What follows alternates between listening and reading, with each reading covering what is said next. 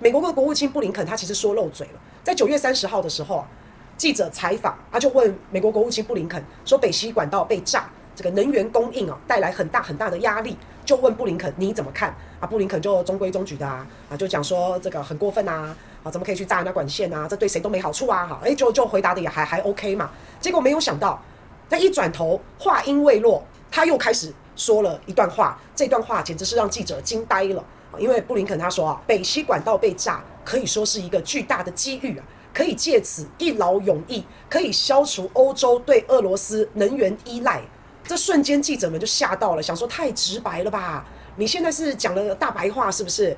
你不是前几天，包括刚才，你都还一脸义正言辞的说，怎么可以炸北溪管线呢？啊，这个对谁都没好处，你不是还很正常吗？你怎么一转眼就告诉大家北溪管道被炸是一个巨大的机遇呢？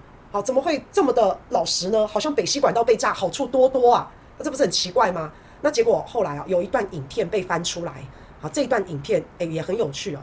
这段影片其实是拜登今年二月份，他今年二月就说过的话，北溪管线都还没有被炸的时候，拜登讲的：If Russia invades, uh, that means tanks or troops crossing the, uh, the, the border of Ukraine again. Then uh, there will be, uh, we, there will be no longer a Nord Stream 2. We, we will bring an end to it. What, how will you, how will you do that exactly, since the project and control of the project is within Germany's control? We will, uh, I promise you, we'll be able to do it. 你们有没有听到？这个是今年二月份，美国总统拜登就曾经这样说过。哎，美国总统拜登早就已经预言过了，早有预谋。二月份他就讲了，如果俄乌战争爆发的话，北溪管线他就让他不能运作。 人家还记者还问说啊，你要怎么做得到？拜登说，我保证我做得到。哇哇，有没有？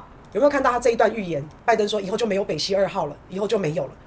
他果然做到了，有没有？非常可疑嘛？你看到拜登讲的话，然后看到布林肯说的话，感觉就是有一种不谋而合的感觉啊。